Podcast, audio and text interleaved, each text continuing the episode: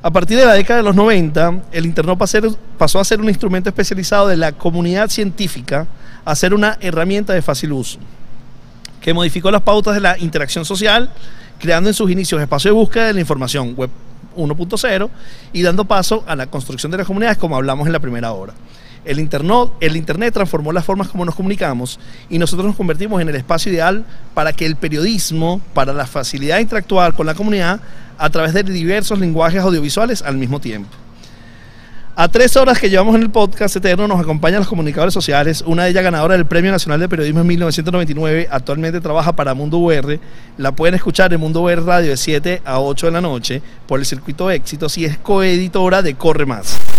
Bienvenidos al podcast Eterno, dos venezolanos más que van a ser parte de este récord. Gracias, gracias por la invitación. Mira, yo estoy honradísima. Qué bueno, qué bueno. Además, yo creo que de verdad que viendo las figuras que ustedes han invitado durante dos días, me siento, yo soy así como una decana, soy como la mayor.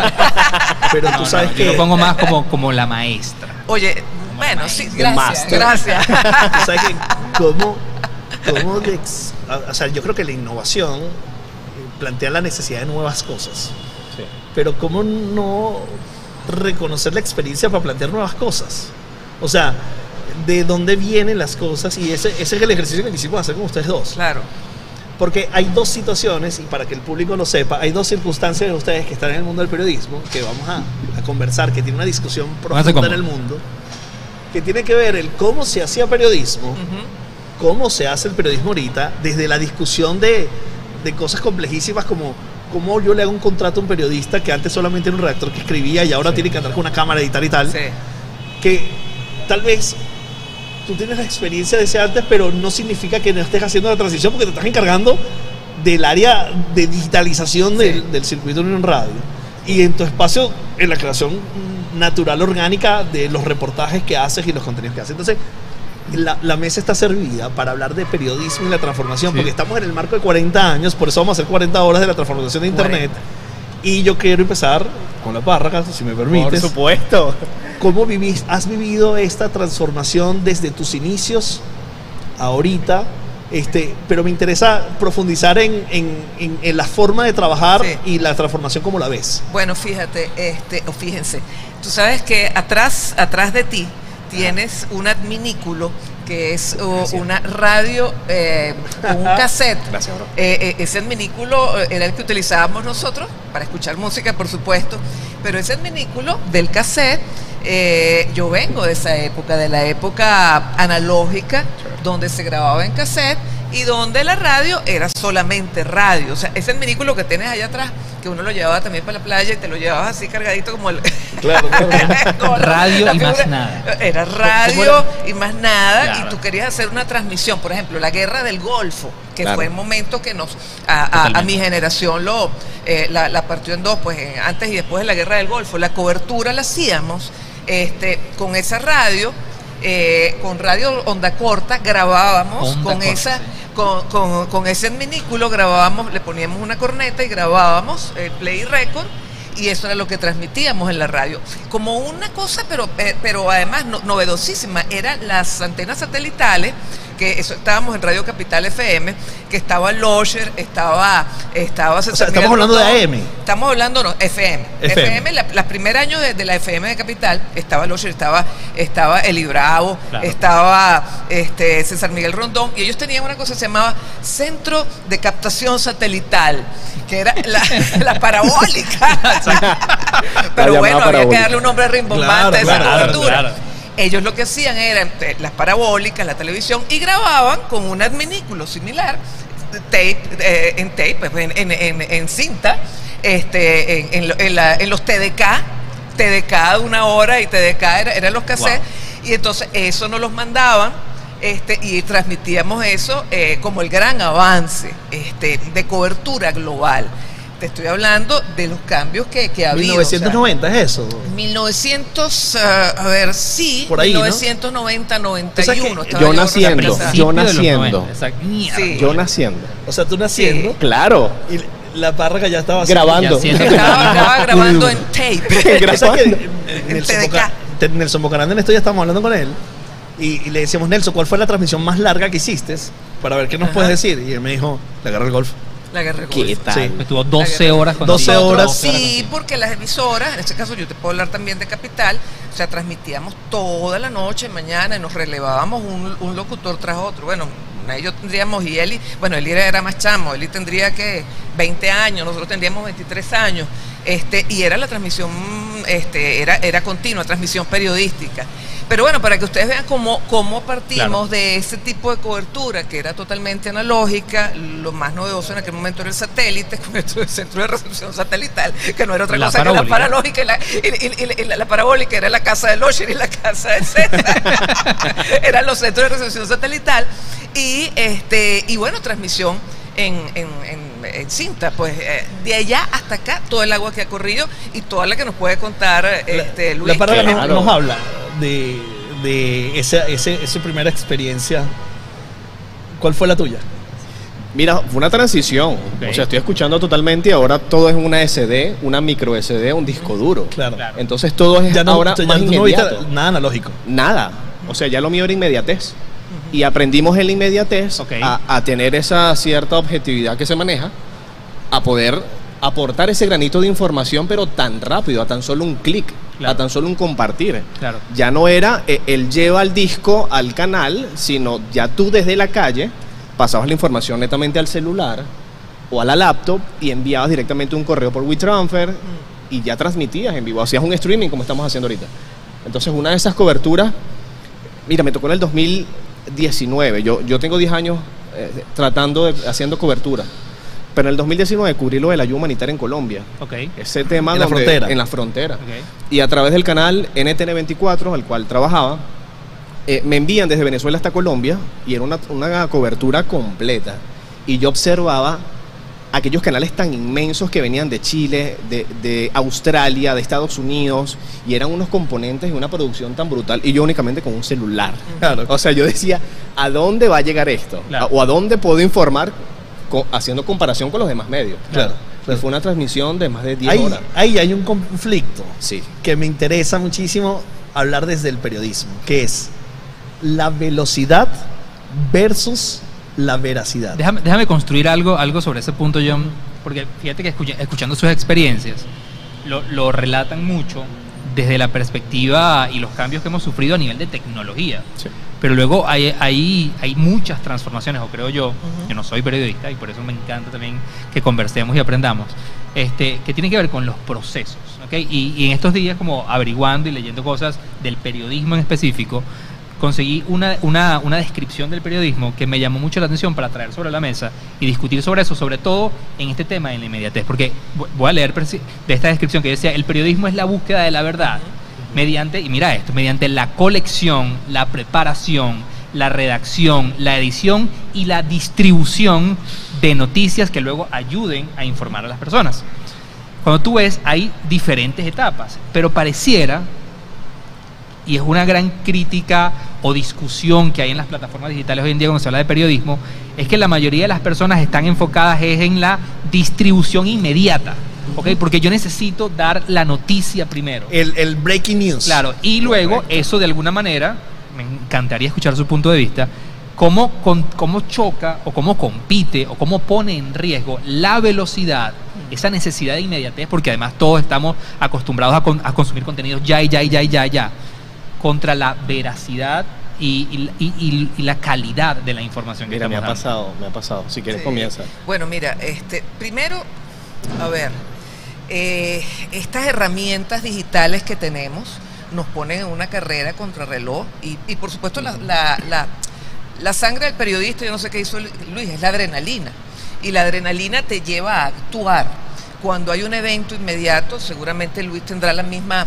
Eh, sucede aquí algo, Dios no quiera, más que lo que está sucediendo, que es maravilloso, pero saldríamos Luis y yo corriendo con nuestros celulares a cubrirlo de, manera inmediata, ¿ok? Ese es la, digamos, la, el instinto inicial que tenemos los periodistas. Pero este, este, es el, instinto del periodista, cubrir lo que está pasando. Ahora, el instinto, o, más que el instinto, lo que pasa con el consumidor de la información, es que te llegan informaciones de todas partes. Sí. Entonces es allí donde el editor de noticias, que ya es otro rol, no es el rol del, del reportero, el reportero siempre va a cubrir, va a querer cubrir primero y cubrir mejor, que esa debería ser la, la vertiente. Sí. El editor es el que te tiene que decir, epa, ya basta, porque estamos en un inmersos en un cúmulo de información que a lo mejor muchas pueden ser ciertas, bien cubiertas y, y con todos los detalles, pero hay otras que no que son falsas en mar de desinformación. Claro. Entonces allí yo creo que el rol del editor es respira, verifica, publica. ¿Te vas a tardar? Sí, seguramente te vas a tardar más en la publicación. Eh, De hecho, ya, ya yo a mi edad, yo prefiero, prefiero un tubo o un desmentido. Un tubo es cuando alguien se da la información primero, pero un desmentido es una, es una, una vergüenza para uno, pues. Periodística. Sí, Sí. Es, la, a veces, caramba, a veces uno tiene que hacerlo. Claro, ¿no? pero la Pero- verificación de fuentes es un mandatorio. pero uno tiene que, eso, que Que yo creo que no se hace, que se hace muy poco hoy en día. Ahí está el detalle. Entonces, ¿cuáles son los medios que, que- que a la hora de la verdad tienen credibilidad y los periodistas que tienen credibilidad? Oye, los que se dedican a verificar, sobre todo los medios, los periodistas, los, los de cobertura van a lo que van, pero lo- los medios, los que respiran, verifican y publican. Entonces, el y trabajo buscan de contexto. Entonces, el, el trabajo ahorita de los medios periodísticos, los más serios, es buscar contexto. Entonces, bueno, tienes tú un BBC, eh, tienes tú un Deutsche Welle, tienes tú una cantidad de medios que, epa, a lo mejor no te publico primero, pero te voy a publicar mejor, con Claro, contexto. Claro, con otro ángulo. Sí, totalmente. Y lo que pasa es que las plataformas digitales han avanzado tanto que a mí me tocó aprender sobre eso, sobre esa inmediatez y el contexto de que hoy en día el simplemente darle clic y no haber verificado la información, no simplemente estás informando, sino que estás desinformando. Claro. Claro. Entonces, no, no sé si se han topado en las redes sociales con una foto y de repente una información súper rápida, breaking news, lo que nombraste ahorita, y la gente comienza a darle retweet, compartir, y lo publiqué en la historia, y se lo pasé a un amigo de un amigo, y se, y se volvió tan viral la información que llega un momento a donde no era así. Sí. Y resulta que la foto no era del 2022, sino que era del 2017. Claro. Sí. Y todo el mundo se, wow, le di compartir y se lo pasé al amigo de un amigo y resulta que no era de ahorita. Eh, los procesos de información so- son mucho más allá de simplemente darle captura Sí. y publicar. Nosotros tenemos ciertos filtros a nivel de información. Entonces no es simplemente el reportero que está en la calle y manda la información a las oficinas, sino que también está la jefe de información, sino que también está el editor. Entonces hay ciertos filtros a donde esa información pasa y dice, ok, ya es momento de publicar. Sí. Pero entonces una señora que a lo mejor no es comunicadora social y no tiene las herramientas y esa adrenalina también que uno vive, uno tiene que aprender a sopesarla en la calle. Y no es lo mismo que la señora le tome foto y diga, pasó esto, a que un Cuando dice periodista una señora, realmente... dice una señora común. Exacto, porque mucha... A ver, la Ojo, información ha rodado nutrir mucho. de eso, además. Eh, yo, yo no niego que uno tiene que nutrirse de, este, de- Pero es que lo, lo vemos muy frecuentemente. Vemos muy frecuentemente que, que, eh, la, la grilla de noticias de muchos medios está alimentada sobre lo que está pasando en la información de redes sociales. Claro. Claro. Es decir, Claro, según claro. informó tal persona en su Instagram o según vimos en el Twitter correcto. o tal persona respondió el Twitter a tal persona. Es decir, es una fuente de información. Tal cual. Sí, sí. Tal cual. Mira, a, a mí me ha pasado en ciertas coberturas. Y coberturas, no digo únicamente aquí en Caracas, coberturas donde el periodista tiene que ir hasta zonas fronterizas del país y eres tú quien ve, eres tú quien documenta, eres tú quien redacta y eres tú el que investiga, eres tú el que entrevista y eres tú el que mandas la información. No es que lo vi, mira, me lo dijo el primo de una tía que vive allá y resulta que la información realmente Sí. no es el contexto adecuado o no tiene el proceso informativo que se debería llevar. Entonces, las redes sociales se prestan tanto para informar como para desinformar. Sí. Nosotros estamos hablando con, con Marisabel que tiene las dos experiencias. Tú tal vez tienes la más reciente. Claro.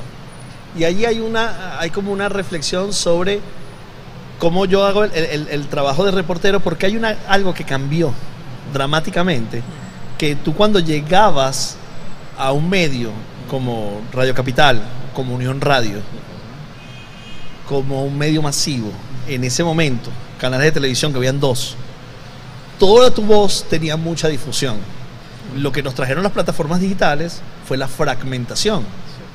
Entonces de pronto las grandes audiencias ya no están concentradas en grandes medios, sino están diluidas en muchas fuentes. Yo puedo ver el gran medio, pero también estoy viendo a mi tía, también estoy viendo a la persona X que tiene una opinión y empieza a aparecer el fenómeno de que la información está nutrida por cualquier persona que tiene audiencias. Y esa persona tiene una opinión no veraz, no verificada, no tiene la formación periodística y empieza a crear noticias y noticias falsas. Claro. Eso es un lado. El otro lado. Ese es el lado más bonito, porque bueno, es el lado ingenuo Es el lado de alguien que quiere generar información, porque bueno, porque cree que se siente con, con, con las herramientas, pero está el otro lado, el lado maluco, los laboratorios, que ese es otro lado. Ese es el Sí. otro lado. El lado del fake news que va con la Sí. intención de. Sí. Claro, correcto. Entonces, eh, eh, el riesgo periodístico de, eh, epa, epa, esto por dónde viene, Sí. esto huele. huele Claro, pero yo, yo- ahí hay un caso reciente que es interesantísimo. Tú lo decías hace rato. Obviamente cuando hay un suceso, como periodista, mi instinto me dice es brinca a cubrirlo. Yo necesito reportar esto. Y hoy en día estamos viendo personas que tienen influencia, que tienen grandes comunidades. Y pongo un caso reciente, lo que sucedió hace poco con Alex Tienda, cuando Alex Tienda explota la guerra en Ucrania, sale y de alguna manera comienza a reportar, a informar desde su punto de vista, desde la manera de su, desde su narrativa, todo lo que está sucediendo en Ucrania. ¿Qué sucede inmediatamente? El mundo del periodismo le cae encima. Le cae encima y critica de alguna manera por qué Alex Tienda hace esto. Él no tiene las credenciales, hablan reporteros de guerra, no tienen, no tienen la preparación, pero resulta que mucha gente se informó desde su punto de vista, desde su ángulo, nuevamente desde su narrativa, de lo que estaba pasando, inclusive mejor que algunos medios más reconocidos. Como periodistas para ustedes, esto, esto cómo entra, esto cómo cala. Yo voy a generar polémica aquí. Yo, yo mira, este, el periodismo es un oficio. Es un oficio que tú, bueno, sí, en la universidad te da unas herramientas, pero es un oficio que se aprende en la calle. Este, si Alex Tienda tuvo su narrativa y su narrativa estaba basada en, en hechos reales, oye, why not? ¿Por qué no? Si estaba basada en hechos reales. Ahora, si Alex estaba generando este, una Clickbait. Sí, o sea, clickbait o, o- o no era cierto lo que estaba diciendo o estaba exagerando, ya ese es otro otro hecho distinto. Ahora, si estaba haciendo una correctura, una cobertura correcta y estaba mostrando la realidad, venga de donde venga, llámese periodista, le extienda, este, o como sea. Yo creo que, que allí pues no hay que ser demasiado celoso. Eh, más allá de, de- de, bueno de, de- de darle a cada uno su punto su punto correcto pues si, si es alguien que transmite una realidad y es verdad lo que está transmitiendo y es una fuente informativa chévere muy bien ahora si está distorsionando la realidad si está exagerando Claro. la realidad es- si está si está mostrando algo que no es oye llámese al extiendo llámese perico de los palotes Sí. pues eso no funciona Yo, le, yo no le escribí. Yo le llegué a escribir mientras él llegó a Ucrania. Él, él me contesta por Instagram, conversamos ciertos momentos porque él estaba eh, como en un hostal, por así decirlo, eh, en, en una de las zonas donde comienzan a, a llegar los militares rusos y él comienza esa huida. Y le escribo, ¿estás bien? Eh, O sea, ya comienzo a ver esa polémica que, que se está hablando de que no eres periodista, pero estás en un lugar a donde estás en el ojo del mundo porque fue tan reciente su llegada a Ucrania y yo creo que no duró ni dos días en el país a donde ya estaba retrocediendo para llegar otra vez a, a España, porque creo que llegó a España. Sí. Pero yo le escribo, ¿estás bien? Y me dice, sí, bro, estoy bien. Eh, m- mosca pendiente, Sí. más allá de la cobertura y de lo que él estaba diciendo, era, hermano, te está viendo mucha gente Sí. y tú también tienes que tener mucho cuidado, así lo veo yo, con lo que se dice y con lo que se publica. Sí. Sí. Porque tienes millones de seguidores Sí. Claro. Sí, o sea, no eres periodista, pues. entonces hay Claro. ciertas cosas a donde, mira, Sí. eh, a uno le hubiese tocado siendo periodista y la adrenalina te corre a millón por las venas. Claro, pero hay pues. ciertas cosas que tú piensas que puedes grabar, que puedes decir, que puedes documentar. Pero y ahí- tienes ciertas herramientas. Ahí le voy a poner picante malintencionado. Más picante. malintencionado. Además malintencionado. Sí. Oye, Que es voy a salir corriendo. de aquí. que porque, porque esta discusión luego la tenemos, Marisabel, con Ibai y los periodistas deportivos Sí. que le cayeron encima. ¿no? Y ahí tiene que ver, tal vez, con la noticia y la narrativa. O sea, ¿cómo te estoy contando la noticia? Probablemente un periodista va empapelado en su rol de periodista y con sus protocolos de comunicación, eh, eh, eh, documentando, utilizando las palabras correctas para no cometer imprudencias y tal. Y eso que es perfecto y está ideal, tal vez no es tan cercano como un Alex Tienda que, mira, güey, estoy aquí escondido, tal, tal, tal, tal. Claro. hay una narrativa que empieza a conectar con nuevas audiencias. Totalmente. Entonces, ¿qué piensan ustedes de la evolución de la narrativa? Bueno, que es que yo, perdóname que yo, que yo me meta, es, que, es que has dado en el clavo. Yo creo que el periodista tiene que acostumbrarse a las nuevas narrativas. Ojo, y te está hablando una señora que viene de lo analógico. Claro. Pero creo que las narrativas han cambiado. Totalmente. Si los periodistas queremos acercar la información, que es nuestro deber, en definitiva, dar información, eh, eh, reportar lo que está sucediendo en cualquier ámbito. Si queremos acercarnos a nuevas audiencias, oye, tenemos que tener narrativas distintas. sí. El otro día no conversábamos, Sí. conversábamos, eh, eh, ustedes han sido además protagonistas de algo que aquí se llama, eh, que- de algo que se llama este, el metaverso, ustedes han- se han adentrado allí. Oye, ¿por qué no? Eh, conversábamos el otro día de por qué el periodismo, y yo estoy empeñada en eso, por cierto, y no sé cómo lo voy a hacer, pero en algún momento lo vamos a hacer, ¿por qué el periodismo no puede acercarse a una narrativa dentro del metaverso? Claro. ¿Por qué no? Sí, ¿Por qué no utilizar eh, ciertas herramientas para ilustrar situaciones? Y me conversaba, nos decía Nelson Eduardo, bueno, este, hay cámaras de 360 y hablábamos de una experiencia 360 que había tenido y una, y una periodista gráfica que está utilizando la cámara 360 para generar em, eh, eh, Inmersión en- inmersión en realidades. ¿Por qué no? Son narrativas distintas. Entonces yo no, yo no niego Claro. este, experimentar con narrativas distintas para llegarles a audiencias distintas. ¿Y no crees que es más probable que eso lo haga un no periodista? O sea, un creador de contenido, porque ustedes en- incorporados en medios que tienen una pauta, tienen un rol, tienen una forma, pro- poco tienen, o sea, son poco propensos a, a crear esas Lo, cosas. lo que pasa es que yo lo veo de la siguiente manera. El creador de contenido va por algo puntual. Tú, tú creas una grilla, por así decirlo. Yo voy por esto, ¿cierto? Sí. Pero cuando a ti un medio de comunicación te manda a cierto lugar o te manda a entrevistar a alguien, el periodista primero hace una investigación de todo lo que ha sucedido para tú, cuando tú transmites a través de esa cámara y un público te está viendo, tienes que darle esa narrativa, pero de un contexto y te entienda que de qué está pasando. Claro. No únicamente estoy aquí en el cubo negro y voy por esto nada más. Cuando el periodista está en, en Ucrania, caso Alex Tienda, siendo un periodista, él tiene que darle un contexto más macro y después irte a lo micro de lo que estaba Ojo, sucediendo, el yo no lo vi, Donbass, tal vez todo lo que le faltó. En- exacto, porque no tiene tal vez las herramientas Sí. o el conocimiento de "Buah, tengo que dar el contexto macro de lo que sucede aquí. De- mira, mira, te voy a interrumpir. Eso Más es lo que tú ves como periodista.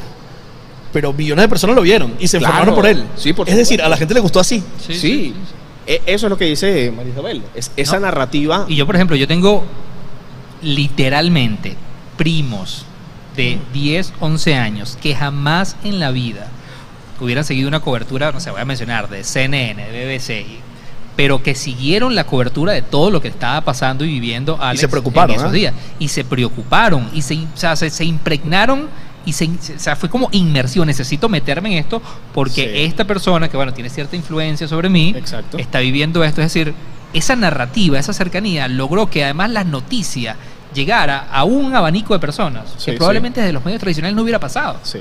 Ah, que probablemente el mismo Alex luego él hizo un live diciendo, "Sí, yo no soy periodista, yo estoy aprendiendo, entiendo la responsabilidad que tengo de que millones de personas vean mi contenido, pero eso no va a evitar que yo deje de cubrir y contar lo que estoy viviendo. ¿Sabes cuál fue el clic también?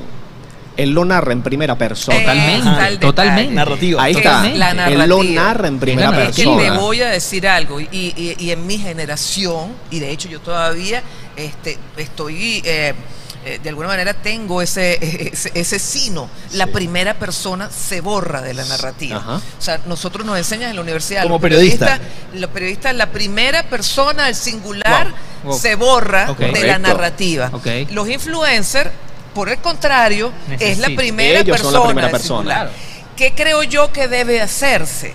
Este, porque el periodista nunca debe ser la noticia, pero el influencer es la noticia. Este, buscar un, un punto medio, porque lo que sí que hay que buscar es una narrativa que conecte. Claro, y definitivamente claro. esa narrativa impoluta de yo no me mezclo, yo estoy frío de aquí distante, tampoco funciona, tampoco está funcionando. totalmente. Pero ahí hay una diferencia entre la noticia y la opinión. Hay una Sí. diferencia en la noticia y la opinión. Sí, la- Claro, porque la el- noticia el- sí es tercera persona, pero la opinión sí ya puede encontrarte. Sí. Por supuesto, porque lo estás viviendo tú. Eso es lo que le pasó a él. Él lo narra en primera persona, él lo vive en primera persona. Medios como CNN lo entrevistan mientras Sí. él estaba en su retirada de Ucrania. Muchos lo entrevistamos. Entonces lo O vive sea, él era como una persona afectada dentro del territorio, ¿cierto? Sí. Sí. Pero el periodista, quien está ahí, transmite en tercera persona. Sí. Entonces soy yo quien te entrevista a ti. La historia eres tú, la historia no soy yo. Sí. Yo fui a cubrirla. Pero eh, eh, el, el que vive en el poblado eres tú, el que está afectado Pero eres fíjate, tú. Luis, fíjate que allí, este, yo, yo eh, eh, haciendo la salvedad que yo milito en la desaparición de la primera persona, porque fue lo que me decían, a mí me cuesta mucho. Claro. eso que a mí me es cuesta un proceso tanto de, de- desaprender. desaprender. Es como narrar podcast quienes venimos de la radio. Que narrar podcast para quienes venimos de la radio, eso es rarísimo. Nos cuesta muchísimo. Este, pero en ese, en ese desaprender hay algo que hay que aprender. Y es que si bien no te mueve el ego, sí te debe mover la cercanía. Y yo creo que los Sí. medios tienen, los medios tradicionales tenemos que aprender de la cercanía, de, de, Gran punto. de, de un lenguaje que, que sea mucho más, más oye, más Tenga más contacto, más, sí. más más contacto. contacto. Bueno, ah, no, a, lo, a lo que iba. Eh, hubo una ruptura en el periodismo tradicional cuando apareció lo que se llamó el nuevo periodismo, que estaba eh, Tom Wolf, eh, estaba toda una cantidad, incluso aquí en América Latina, el, el propio Gabo fue la, la interpretación del nuevo periodismo. ¿Por qué? Porque tenían la mirada del periodista y se, allí pues se, se introdujo la, la primera persona del singular. Quizás estos nuevos medios, lo dejo allí como una teoría porque se trata de Sí, polemizar. claro, sí, sí, nos debatir, encanta debatir. polemizar. Sí, sí, sí.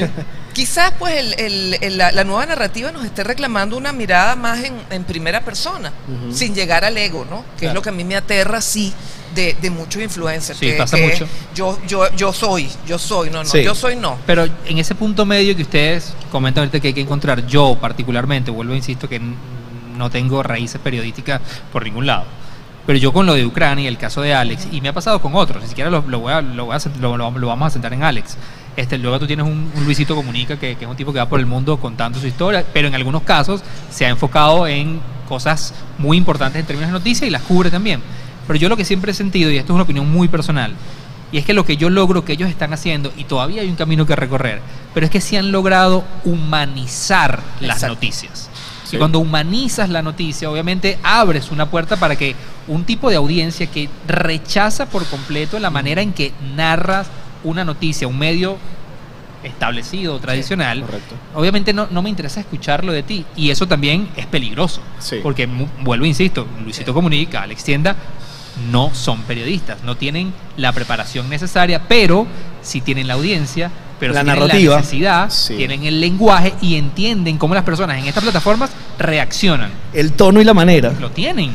Luis, Perdóname que te... Dame, que, dame, que dame. te que, Dame. taima, taima, taima, taima. Dale, vale, vale. vale. Yo voy a a la gente que está en la radio hay que decirle que estamos hablando en, el, po- en el entorno del podcast eterno y los estamos escuchando en éxito a nivel nacional o no, no estoy muy seguro si en Caracas a nivel nacional, pero que estamos discutiendo sobre el periodismo y la evolución que ha tenido el Sí. periodismo con la llegada de Internet, Marisabel. Bueno, desde el punto de vista de, la- de las escuelas de comunicación, que también me toca allí, este, porque doy, doy, doy clase en, en las escuelas de comunicación, creo que nos hace falta introducir dentro de los pensum de estudio estos temas. Sí, lo es. Porque totalmente los muchachos están eh, realmente muy confundidos entre, entre lo que consumen y lo que son los medios. Entonces, creo que hace falta también nuevas narrativas. Fíjate lo que hizo el, el Washington Post. El Washington Post le entregó un, un teléfono a un muchacho para TikTok. Y el Washington Post se atrevió, se está atreviendo a hacer noticias en TikTok con una nueva narrativa, con un muchacho que utiliza el humor. Son noticias. Claro. Entonces es punto, interesante. punto. Y ahí, ahí me voy a conectar con este punto que quería preguntarle a Luis, que tiene que ver con la, el contenido enriquecido. Y quería hacerte la cita de que yo era muy chiquito. Mi hermano tenía un negocio cerca de Caracas 750 y él llegaba todas las noches con los telefax. Y era donde llegaban las noticias. Claro. Claro. Y entonces él llegaba a la noticia y era una lectura en una impresora que se veía súper mal y nos la daba en la noche en la casa y me encantaba leerlo porque era fascinante. Ese contenido impreso, ese contenido de radio, tuvo la necesidad de enriquecerse. Yo en estudios veía tu perfil y te veía con cámara, video, trípode, transmisión en streaming, Sí. eh, eh, foto, tal.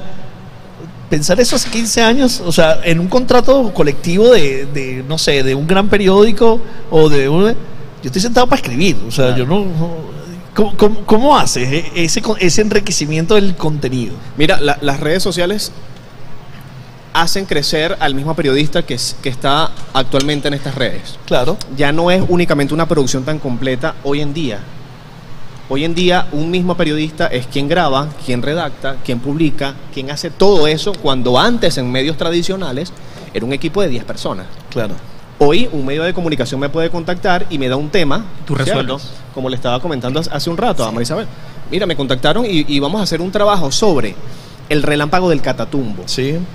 Que lo hizo Luisito, por ejemplo. Sí. Ya va, y te tengo una historia. en el mismo palafito donde me quedo, se había quedado Luisito, Comunica. Claro. Escucha, escucha esta historia. Voy la- al mismo lugar, el mismo lanchero que me lleva me dice, por aquí tuvo un Luisito. Y te llama como tú, Luis. Y también comunica. y por ahí nos vamos, como que ya va. Luisito Comunica estuvo contigo. Sí, y eso fue una revolución en el puerto, porque vino una figura de México que, era muy Que reconocido. no tengo ni idea cómo lo conoce Que no- porque ahí no hay luz, no hay internet, no hay... Y eh, yo iba a hacer un trabajo similar sin narrarlo en primera persona, que es lo que hablábamos ahorita. Claro. Entonces, él lo da de una manera y obviamente a Y lo de las narraste re- en tercera. lo narro en tercera. Porque la historia era la comunidad que viven Sí. en palafitos. Este, la NASA catalogaba como eh, el, el único lugar del mundo con, con más descargas eléctricas. Entonces, la historia es bien... Él como, como contenido para vacílate esto. Vacílate esto, Juan. ¿Sabes? Vacílate Pero, esto. pero mira qué buen punto, porque tú, tú hablas, la comunidad Sí. recibe a Luisito todo un revuelo, porque también escuché ese revuelo que hubo, la gente lo reconoce. ¿No crees tú que eso le da a Luisito una mayor apertura y la gente de la comunidad más cercanía para generar un contenido y una noticia más rica? De decir, no sabemos quién está llegando, esta persona va a reportar, no sabemos qué va a hacer. Es decir, ya él llega con una narrativa humanizada. Sí. Y obviamente eso permite que lo que él esté contando sea mucho más cercano. Juan, ¿tú crees que esa creíble. comunidad vio ese contenido? A él lo conocían allá. ¿Cómo le llega? No lo tengo ni idea. A, a- a mí me ha pasado en la calle. Lo que pasa es que, lamentándolo mucho, Venezuela ha ido en picada con el tema informativo que las personas le tienen miedo hasta un micrófono en la calle. Entonces tú eres periodista, ¿cierto? Y tú llegas con un equipo, entonces las personas cier- sienten cierto recelo, eh, un alejamiento, como que qué va- que, que digo, y si lo digo después me puede pasar algo a mí, lamentándolo mucho por tema país.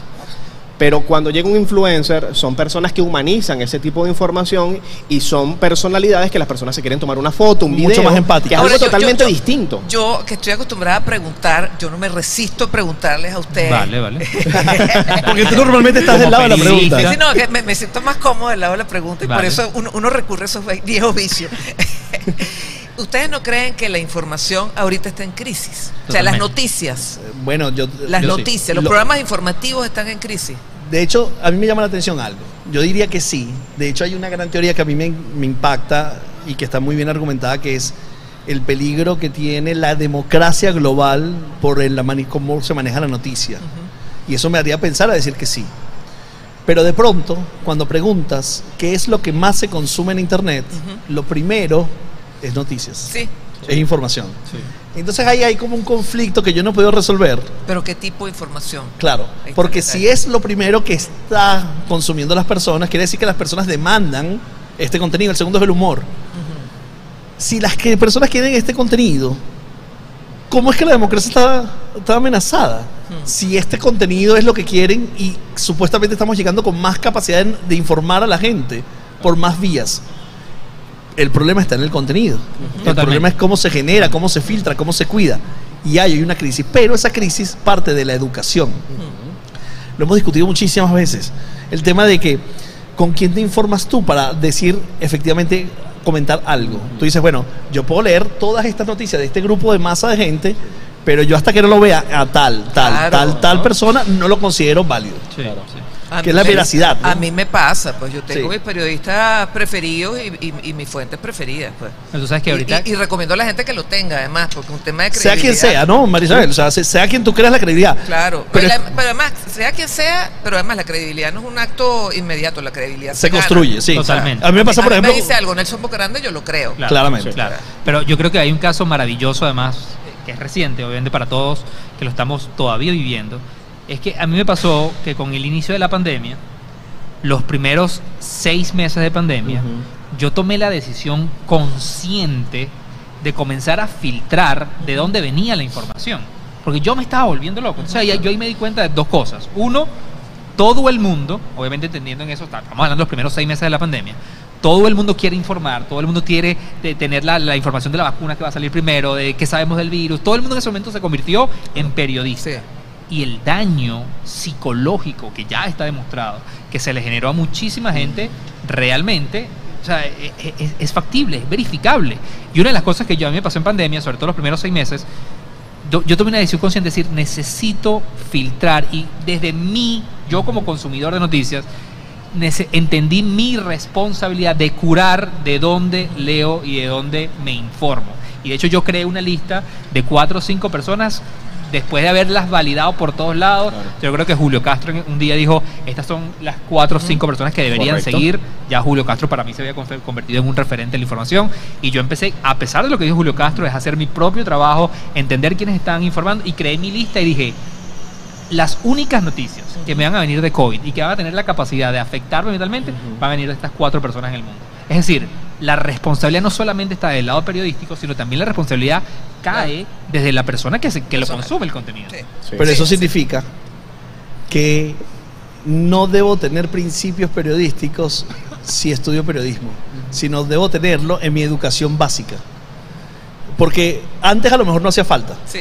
pero ahora con el exceso de información y con los fake news, probablemente los principios de consumo de noticias deberían estar entrando en los pensos de la, de la, de la educación media, inclusive primaria. Eso es importante y lo comentaste hace un instante. O sea, actualizar los pensos universitarios y darle estrategias comunicacionales a esos futuros periodistas que realmente validen esa Claro. información a través de las redes sociales. La tecnología va a seguir avanzando. Mira, hay una realidad. Tú le preguntas a los muchachos, ¿qué quieres hacer? Yo quiero tener un show de YouTube. Yo Influencer. quiero tener- Yo Quiero tener un show de influencer, Twitch. Cualquiera, Claro. cualquiera, Estamos cualquiera y todos. Cualquiera y todos te dicen eso. Y tú dices, ok, pero ¿hacia dónde vas? O sea, ¿qué quieres hacer allí? Sí. Porque también ese es el otro punto, Claro, ¿no? claro. Y cuando se habla, fíjate, esto es en las escuelas de comunicación, cuando tú le dices, bueno, ¿quieres ser periodista? Pero mínimo, Luis, Sí. casi ninguno quiere ser periodista como tal. De hecho, En la escuela de comunicación. Es, es la Escuela. mención, es, una de las menciones que menos gente eh, tiene. Por ejemplo, los muchachos no quieren ser periodistas, los muchachos Claro. quieren ser, Sí. tener su, su, su show de YouTube y su show de Twitch. Que y probablemente hagan periodismo en esos que shows. probablemente hagan periodismo.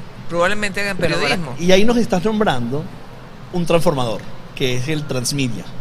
O sea, porque hay dos cosas que quiero conectar. Multimedia, transmedia y social. Eso hace el quiebre, porque ha- había como enunciados muy poderosos. Decía, la caja boba, que era la televisión, va a morir. Sentencia dramática. No murió la caja boba. Primero la radio, iba a morir con Iba a la morir la radio. Sí. Iba a morir la prensa. El periódico impreso, sí, es verdad, cambió. Pero la prensa no. Y vemos que la prensa se transforma. O sea, vemos una transformación que tal vez está liderada en el mundo por The New York Times, Claro. que dice, ok, listo, yo tengo que vivir, Claro. yo tengo que suscribirme, Sí. modelo de suscripción que ha venido comportándose muy bien a mucho largo plazo, Sí. pero se ha venido eh, buscando bien, es decir, págame para las noticias que quieras. Obviamente no voy a poder tener la estructura que tenía, tengo que redimensionarme ese negocio que tengo, pero encuentra la transformación de su modelo. No muere la prensa, no muere New York Times, cambia su forma. No muere la televisión, cambia su forma, que tiene que ver con el streaming. No muere la radio, cambia su forma. El periodismo no muere, pero necesita ser multimedia, necesita ser transmedia. Entonces yo que escribía artículos en prensa, ahora tengo que hacer videos. Sí. Yo que hablaba en la radio, ahora tengo que hacer podcast. O tengo que hacer un, un clip para, el- para un reel. Pero ¿cómo funciona este reel? ¿Y cómo hago para el reel? Y em- empiezas a ver A modificar también eso. a modificar, porque hay narrativas distintas y empiezas Sí. a ver que los nativos digitales tienen un comportamiento, los periodistas forzados Ujú. de esta natividad tienen otro. Claro. Pero estos periodistas, por estar en esos grandes medios, tienen mucha audiencia. Ujú. Entonces hay un conflicto de gente que tiene mucha audiencia, pero no tiene la narrativa, y gente que tiene poca audiencia, pero tiene la narrativa. Es cuestión de años. Espérate que pasen los años, que es lo que tiene la narrativa. Sí, sí, porque- Estamos en transición. Yo, yo aquí tengo, en transición. yo aquí tengo un caso, un caso que quiero poner sobre la mesa que precisamente ratifica que estamos en transición. Yo no sé si ustedes conocen o han escuchado de un youtuber que se llama Casey Neistat. Ajá. Casey Neistat es uno de los, bueno, de hecho es considerado como el padre del blogging. La mayoría de los blogueros y youtubers que tú ves hoy en día están muy influenciados por lo que él hizo. Él estuvo desde el 2013 hasta el 2018, si no me equivoco, todos los días, todos los días por cinco años generaba un episodio donde él documentaba su vida en Nueva York. Obviamente se convirtió en un fenómeno mundial, eh, todo el, o sea, en todas partes lo pedían. y él funda una compañía que se llama BIM, ¿ok? Sí. Este, este cuento es reciente porque él lo da en una entrevista hace poco. Vacílate esto.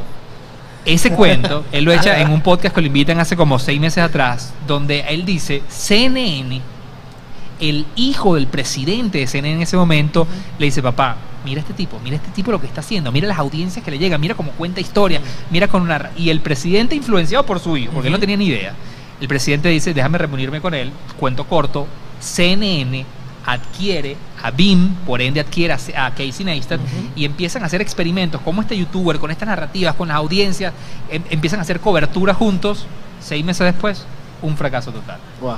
Casey Fíjate. Neistat en una entrevista reciente dice la cantidad de barreras y la cantidad de limitaciones que CNN nos puso para que nosotros pudiéramos contar una historia, ya no éramos nosotros. Y ya no tenía sentido que siguiéramos juntos. Y literalmente él dice, todavía los grandes medios no están listos para evolucionar en la manera en que cuentan las historias. Y no entienden que la gente hoy en día es mucho más sensible a estos temas X, Y, Z. Es decir, es un experimento que acaba de suceder dos años atrás. Y estamos hablando de una cadena como CNN y estamos hablando de uno de los youtubers más grandes del mundo que no pudieron hacer merch. Claro, pero. Bueno, pero por eso es que tú ves que CNN, perdona que te interrumpa, ahorita está en una situación bastante Crítica. crítica comprometida. Yo sí creo que hay medios que aquí se están atreviendo a hacer cosas. Sí. Hablábamos ahorita de- del New York Times, hablamos del Washington Post, te, te- te mencionaba este, Washington este Post. dato. Este, yo sí creo que hay medios. Te puedo mencionar otro, Ajá. que es. Te, te devuelvo el perdón que te Ajá. interrumpa, que es la redacción de noticias de, por inteligencia artificial. The Washington Post ya hizo sí. ese. Ya, Sí. o sea, hecho IBM sí. tiene un gran desarrollo de Washington Post, eh, de, de inteligencia artificial y ya se están redactando noticias en lenguaje natural a partir de inteligencia artificial, los robots. Sí. Entonces, sí, sí. esto es otra capa. es otra capa. Es otra capa que aún es más difícil Que sube el nivel. Y sube el nivel. Claro, Sí. eh, esos eh, noticias puras y duras, a lo mejor que, pero ya cuando requieras interpretación, requieras contexto, pues allí. Ah, ya se está acercando. Ya está Eh, muy La cerca. inteligencia artificial se está acercando a eso. Vale, hace porque yo, poco- yo vine aquí para buenas noticias, no fue que esta noche yo no pueda dormir. Hace poco, hace poco CNN hizo su primera entrevista a través del metaverso. No sé Sí, si lograron sí, sí, sí la vi, sí O sea, creo que fue el primer medio de comunicación que logra hacer una entrevista sí. por el metaverso. Tú me Entonces, permites coquetear. adaptación a eso. Decirte, una, semana, antes, Sí, sí, ya sí. lo habíamos. vacílate esto, hizo su podcast grabó en el metaverso. metaverso. Sí. No, lo hablo como medio de comunicación. Sí, sí, sí. Bueno, Sí, sí, Fue el primer sí. medio que logra hacer el meta- una Ustedes entrevista en tuvieron metaverso. sus, sus avatarcitos. y Ah, todo. Ah. Y- y metaverso. Hicimos una charla con esto. Aquí hay luego cosas que se introduce que voy a cambiar un poco la dinámica de lo que venimos hablando. Empieza una, un periodista, hace una noticia, la publica, la noticia viene con su redacción escrita, viene con su video, viene con su historia, viene con su reel, entrega multimedia para todos los formatos, todas las plataformas, bello, el periodista feliz. Y viene su editor y lo llama. Y le dice, brother, las métricas no funcionan, Es un dato. ¡Epa! vivo. Yo soy periodista, ¿de qué me estás hablando? Métricas. ¿Cómo viven las métricas? Oye, nosotros tenemos una costumbre ya desde hace unos cuantos meses este, de trabajar bajo una cosa que, que se llama hashtag, se llama tendencias. Claro. Claro. Y nosotros tenemos en la redacción eh, un, un monitor eh, con Google Search, eh, o sea, con las búsquedas de Google y con las tendencias de Twitter. En base a eso, eh, eh, mucha del, con- mucho del contenido que hacemos lo hacemos este, con- Basado en. con eso. Claro, ahí me pone una diatriba, una diatriba. Oye, entonces para ti nada más es noticia lo que está conversando la gente. Sé que me lo vas a preguntar, John. Tengo dos cosas Sé que me lo vas a Tengo dos preguntar. cosas que me acaban de explotar Ajá, la cabeza. ajá. Dos cosas muy bárbaras. Ajá. Iba a decir otra palabra, pero como estamos en radio, dije bárbaras. La primera, el nicho de Twitter es muy pequeño. Y hay unas conversaciones allí que uno cree que son relevantes a nivel nacional que no lo son. Ah, no, no, no, pero es que esas no. Nos Claro. vamos a Twitter mundial. Claro, ahora, mira la otra. Ajá. Quiere decir que el periodista y el medio, porque eso no lo haces tú ni Unión Radio, Eso, lo hace, eso eso ahorita lo es la hace todo el tendencia, mundo. pues. Eso es tendencia ahorita. Se entera de la noticia después que la gente la comenta. Que era al revés. Ajá. Al- antes yo me enteraba Sí. de la noticia porque el medio me la comentó. Sí. Bueno, Y- hay varias fuentes. Te Sí, enteras por varias allí y te enteras también por agencias de noticias. Te enteras por agencia de noticias. O sea, Te, te enteras de- por distintas fuentes. Lo, lo que sí se ha ampliado es eso. O sea, antes a lo mejor te enterabas por, por tus reporteros y te enterabas por, por eso, por los cables que te llegaban del Sí. teletipo o, o- o te enterabas también por las agencias de noticias. este, que tenía Pero ahora también te sus enteras por la teletipos gente, No, allí. y también hay una gran Pero la diferencia. gente, la- por, por qué no decirlo? La gente se ha convertido en una fuente de Sí, información. es que eh, hace años, tal vez en, en- en tu época, Marisabel, esa, esa cobertura también. sentí. Discúlpame, discúlpame. No, no, no, Marisabel, hablando. Yo también lo viaje de la sentí, yo también lo sentí. Sí, sí, sí. Luis te Sí. acaba de lanzar. No, no. Con mucho cariño. No, perdón, no. por favor. No, el con mucho cariño no funcionó. no, No, no, perdón. El llegar a la información, el llegar a la información tal vez era un poco más sencillo porque el periodista tenía ciertas fuentes que, que ten- tenían acceso. Sí. Hoy en día no hay, ac- no hay acceso a la fuente. Hoy Claro. en día el poder entrevistar Claro. a cierta personalidad Sí, es, es casi difícil. imposible. No, pero pasa Entonces- en el fútbol. Sigue, Entonces, sigue, por eso es que las personas a través de las redes sociales se terminan convirtiendo en esa fuente. Entonces el periodista ya le cerraron la ventana, le cerraron la puerta y busca las, las mil maneras de corroborar esa información y busca uno, dos, tres, cuatro que no son esas fuentes de aquella época. Claro. No, incluso se- se- el periodista se nutre, porque lo he visto, este, y, y- y lo he visto eh, eh, porque, bueno, mis hijos ven un programa maravilloso de fútbol, y digo maravilloso por la audiencia que tiene, que es el Chiringuito. El por Chiringuito, ejemplo. claramente. O sea, hay, un, hay un personaje de Chiringuito que es amigo de, de Cristiano.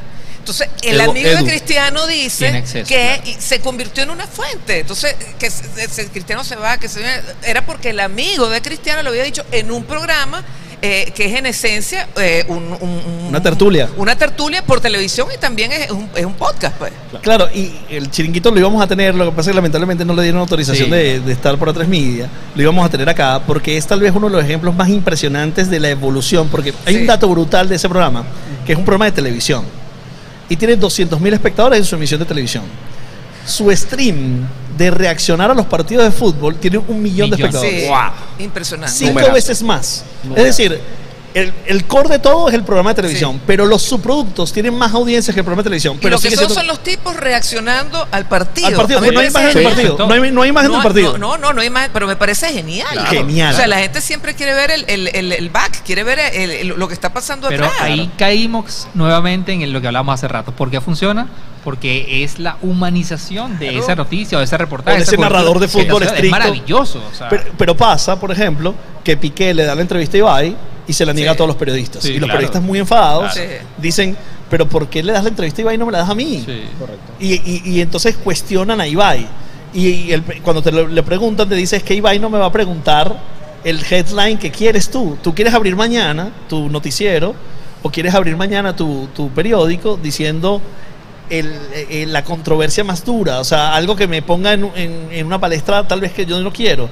Ibai me va a preguntar que si me gustó comer en, en, en, Can Rock. Y ahí volvemos a la pregunta, ¿está siendo amenazado entonces la prensa ante todas estas figuras de influencer? O sea, ahí es un claro ejemplo de que la personalidad que estaba haciendo tendencia le da el espacio a esa persona que humaniza, que estamos hablando ahorita, tal vez no el periodista que te va a preguntar lo que te debe preguntar, ¿cierto? Yo- Porque el periodista va y te pregunta lo que te tiene que preguntar. Lo que te- Yo, lo que- yo con el respeto y la distancia que tengo que tener, porque no soy periodista, eh, pero soy un fanático del periodismo, quise estudiar periodismo y no entré en la católica. Por, por, por, Nunca por- Son otros cuentos, son otros cuentos. tarde. por portugués.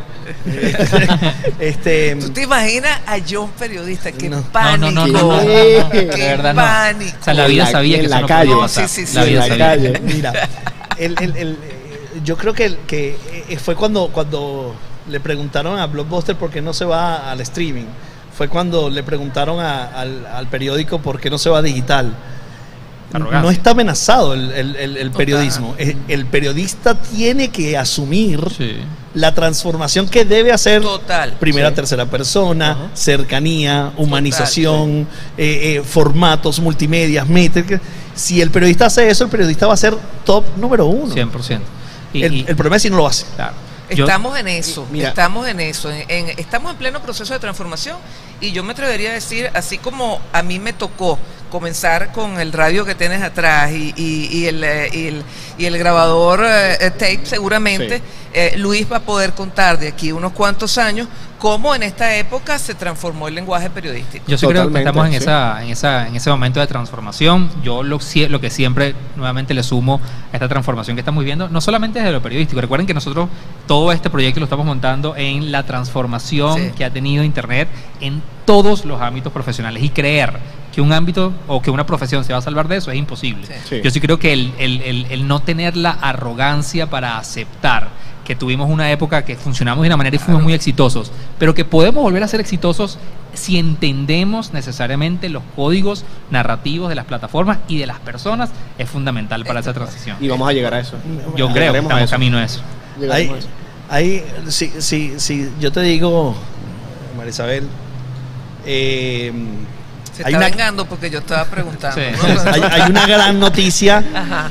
hay una gran noticia que está sucediendo en, el- en- en la Plaza de los Palos Grandes. X, no voy a decir la dimensión de la noticia, pero es una noticia importante. ¿Qué es lo primero que piensas? ¿Qué tienes que hacer? corriendo para allá, una. cubrirla. ¿Cómo? Casi en una moto. En la moto. Claro, ¿y qué llevas encima? El celular. Celular. El celular. Claro. El Es lo más inmediato, que es el principio de la conversación de esto. Se ha transformado en la inmediatez del celular. Pero hay una simplicidad en eso. Sí. Porque yo me recuerdo, no, no, tráete el móvil. Tráete el, el- La antena. Escúchate esta anécdota. A mí me- la primera vez que yo transmití por celular, y aquí bueno, ya, ya, ya tiramos la cena. Ya no, ya nos quitamos las caretas. ya. Mira, este, esta, esta computadora se quedaba, daba risa en relación a, a lo enorme que era el celular. No era ni siquiera el ladrillo. El primer celular con el que yo eh, me, me tocó transmitir era un celular de maleta.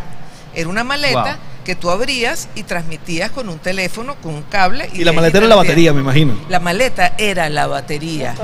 Y en aquel momento se transformó completamente la cobertura periodística porque ya no necesitábamos recurrir al teléfono este, de, de moneditas más cercano que tuviéramos. Este, ni buscar un teléfono CanTV. O sea, eso nos permitió hacer coberturas en remoto para que tú veas cómo la tecnología tra- transforma Totalmente. el tipo de cobertura. Al ser las métricas un medidor, el titular es un medidor porque genera ese detestable clickbait. el claro. titular es el gancho. Eh, Cuando el titular es potente, me encanta, pero cuando el titular te dice estas cinco cosas que tienes que saber para, y después tú tienes que darle clic, y después le tienes que dar clic para hacer el clickbait para lograr las métricas. Eso es trampear, Sí. de alguna forma. Y así ¿Dónde está se- la ética? Y, el usuario se, se siente Sí. así. ¿Dó- ¿Cómo, cómo sienten Has la dicho ética? una de eso? palabra básica, ¿verdad? Ética. Luis. Ética. Una palabra que a lo largo de los años nos han enseñado. Pero Sí. precisamente cuando llegamos a eso, por lo menos a una página web, Vale. Entonces dentro tienes una redacción, pero al segundo párrafo ya tienes, es, lee aquí y resulta que tienes que darle clic a ese para llegar a otro lugar y poder llegar a la información que te habían dicho en el primer titular, Sí. ¿cierto? Ahí el mismo usuario, quien te está Me leyendo, encanta se eso, siente. me encanta Ya, eso. Ya, Sí. ya. Ya, no ¿Qué lo pasó? quiero más. No Tú lo sabes, quiero tú más. sabes que me encanta cuando veo un post de Instagram de una noticia que es titular clickbait y abajo el usuario de abajo no pierdan el clic es esto. Me da mucha risa. se lo- Yo siempre le tomo un print screen y se lo mando a los medios. Sí, sí, y me sí, odian. sí, sí, sí. Y a decirle, no es la vía de conseguir clics. Sí. Sí, O sea, sí, sí, sí. porque me da mucha risa. Por ejemplo, las cinco cosas que tienes que saber para que no te dé COVID. Y abajo el chavo te dice, cualquier comentario te dice, es esta, esta, esta, esta, no le des clic. ¿Por qué no pones las cinco cosas de una vez en la Sí. Sí. ¿Por qué no me lo vendes de una vez? Véndemelo. Si tú entiendes que Instagram es importante para ti y quieres que yo mi atención esté en Instagram, haz que ese post tenga sentido. Claro, Sí. claro. Pero, pero la, la ética. La ética, eh, la ética es, es quizá lo que no debe cambiar. Puede cambiar las Totalmente, formas, puede cambiar las narrativas, Totalmente. puede cambiar las plataformas, pero el hecho, lo que tú leías al principio, Sí. la búsqueda de la verdad, de la forma que sea, eso es el periodismo, la búsqueda de la verdad. Mira, ahí es hay una columna vertebral que es la ética. Sí. Y hay una base sólida que es la credibilidad. Y en el periodista es así. Al perder la credibilidad, perdiste el título universitario. Claramente. Sí, Claro. perdiste Lo todo. perdiste. Claramente. Y en un periodista te podrás imaginar. No, es terrible. Pero además yo creo que estamos viviendo en el momento, nuevamente esto es una opinión muy personal, donde es más difícil ser ético. Porque entendiste cuáles son las vías fáciles. Yo creo y estoy convencido, cuando uno ve data dura, de que la gente se convirtió en lectores de titulares. Hay gente que te da una opinión de cualquier noticia solamente por haber leído 140 caracteres en Sí. un tweet.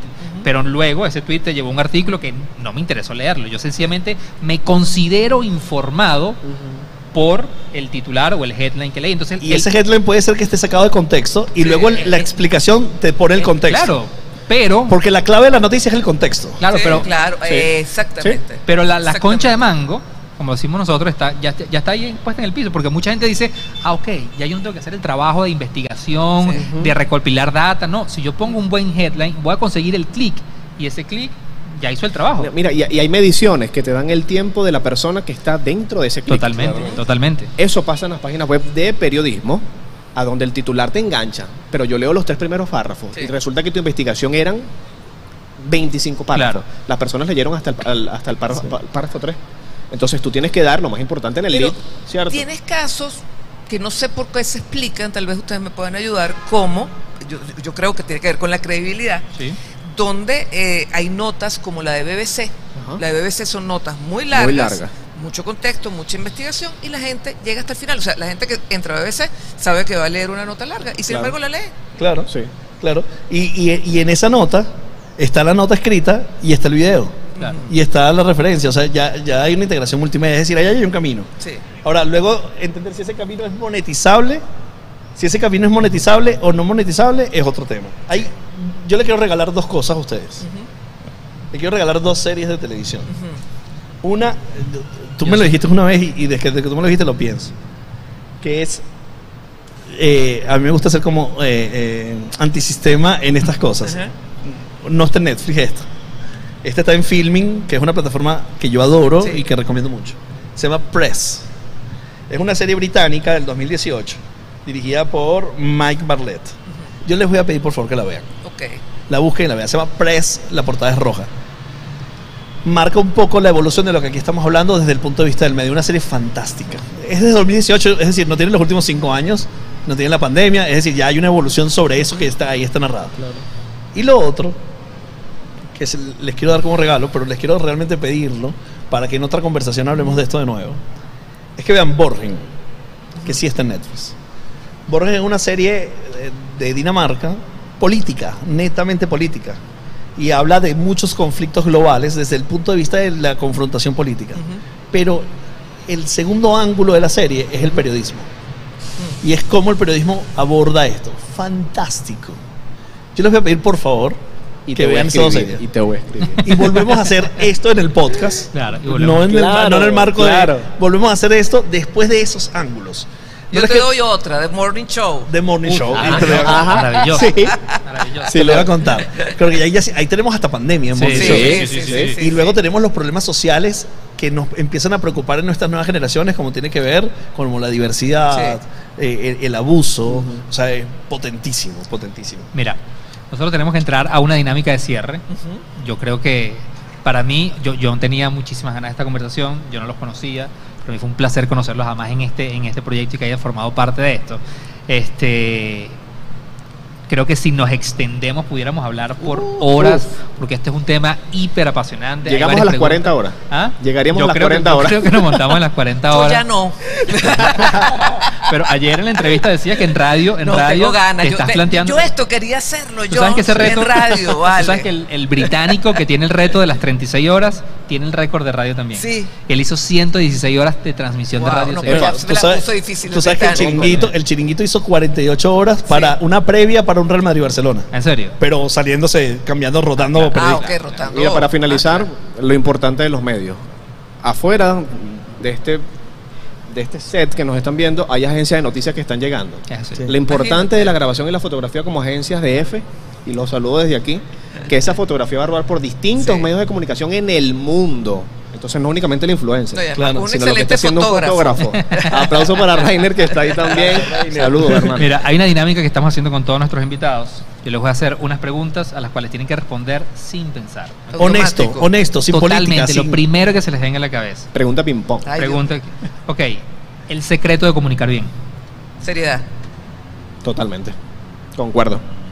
¿A quién admiras? A Isnardo Nelson Bravo. Bocaranda. Isnardo Bravo. ¿Con quién te comparas? Me encantaría con Cristiana Mampur, pero ella tiene más guerras que yo. Mira, me encantaría con, con Fernando del Rincón que lo llegué a conocer en Bien. Colombia. Y esa humanización que le da, muy genial. ¿Cuál es tu objetivo? ¿Cuál es? Tu objetivo. El particular, entender las nuevas narrativas y poder aplicarlas en los medios donde esté. El mío, ser un periodista que se quede en Venezuela y seguir informando. Seguir aquí. Y por último, esta a mí no me encanta, pero, pero siempre es bueno preguntarla, un consejo. Eh, esto es un maratón, así como el de ustedes. Ustedes son una metáfora del de lo que es el, el trabajo de un periodista, que es largo, paciencia, calma, pero se llega. Y siempre seamos buenas personas. Siendo Sí, buenas personas lograremos muchas cosas. Y el periodismo es esa cercanía. Richard Kapuscinski. Un, un enunciado muy bueno. Un periodista no puede, no puede ser un buen periodista si no eres una Si buena no eres persona. una buena no, no, persona. no, es que yo creo Cerramos que, con eso. Yo No creo puede que no ser puede nada en la vida no si puede no ser un buen podcaster si no eres una buena persona, no puede ser un buen no cocinero puede si no eres una en buena persona. Totalmente. Qué fantástica hora acabamos de pasar No, con ustedes. Gracias a ustedes. Oye, muchachos, mucha suerte. Yo les, de verdad que voy a estar pensando en ustedes, mandándole ánimo, energía. Este, si bueno, todas las conversaciones son tan buenas como esta, se nos va a pasar así. Sí. Rápido. Gracias, gracias, de verdad. Tengo-